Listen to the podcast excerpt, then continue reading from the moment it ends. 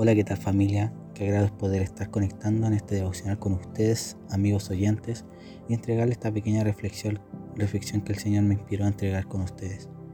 Y quiero compartirte un versículo que se encuentra en 1 Corintios 13 del 4 al 7.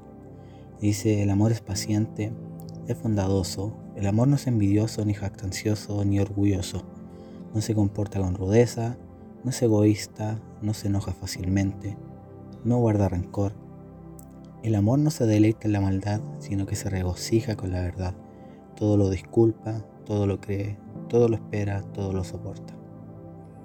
Y la palabra que en estos versículos se da a resaltar es claramente el amor, pero no cualquier amor, no la palabra amor, sino Jesús que es amor. Y, y da unas ciertas cualidades del verdadero amor que es paciente, bondadoso, etc.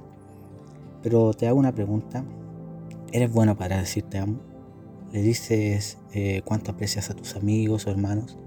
Yo por lo menos no mucho, es algo que me cuesta. Pero es una buena práctica decir, decir te aprecio, te admiro, eres buenísimo, eh, eres buenísimo en esto. Y eso es genial animar a nuestros hermanos, amigos o familiares. Y te hago otra pregunta. Cuando algo no te parece, lo dices. ¿Haces saber a la otra persona eh, tu desacuerdo o descontento? Creo que esto es aún más difícil eh, de, hacer que lo primero. Nos cuesta mucho decir no estoy de acuerdo contigo, no me parece esto que tú dijiste. Y yo creo que esto es aún más sano que lo primero. Las amistades se forman de la sinceridad, no solo del afecto, sino que de la corrección y de la lealtad. Jesús nunca le dijo a sus discípulos que los amaba, pero es genial cuando en la Biblia nos muestra cuando los corregía, y no para dejarlos en vergüenza, sino para prepararlos en los que se le venía. Y una tercera pregunta, ¿alguna vez has creído conocer tanto el carácter de una persona que haces algo beneficioso o no sin preguntárselo? Esto me pasaba mucho en el colegio cuando a veces, o sea, muchas veces me tocó tener cargo de la directiva de mi curso. Y como ya te dije más de alguna vez, eh, hice algo sin preguntárselo a mis compañeros, a mi, equipo de, de la directiva. Y muchas veces eso hacía enojar a las personas, a mis compañeros. Eh, pero te pregunto a ti, ¿alguna vez heriste a una persona creyendo que te perdonaría?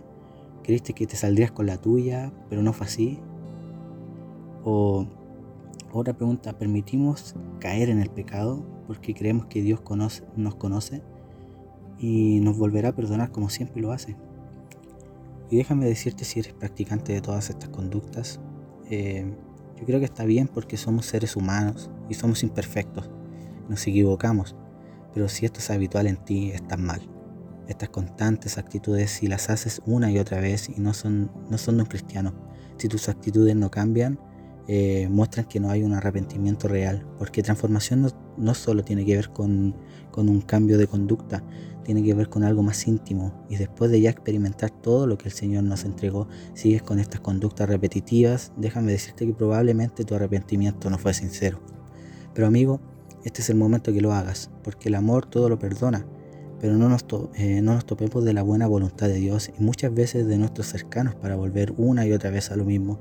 No es necesario pasar por eso, eh, de repente, o sea, depende de ti si te pasa o no.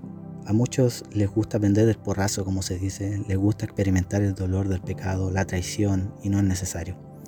Y ya, y ya experimentaste el verdadero amor, Qué genial sería que todos pudiéramos tener la actitud de Cristo de amar, de corregir y de enseñar. Y amigo, esta es mi invitación eh, para que practiquemos un cristianismo sano, en amor, en comunión como Dios y con, con, Dios y con nuestros hermanos, y dejemos ser transformados de lo profundo, no solo lo superficial, así para así poder practicar el amor que Cristo con su vida nos enseñó. Ser como Pablo, que pese a sus dificultades animaba, enseñaba, motivaba, y como muchos personajes en la Biblia que son ejemplos en esto. Y querido amigo, gracias por tu tiempo y toma en cuenta este y todos los devocionales que estamos entregando en esta plataforma. Quizás son solo 5 minutos, pero estos 5 minutos invertidos pueden hacer una gran diferencia. Dios te bendiga y seguimos juntos.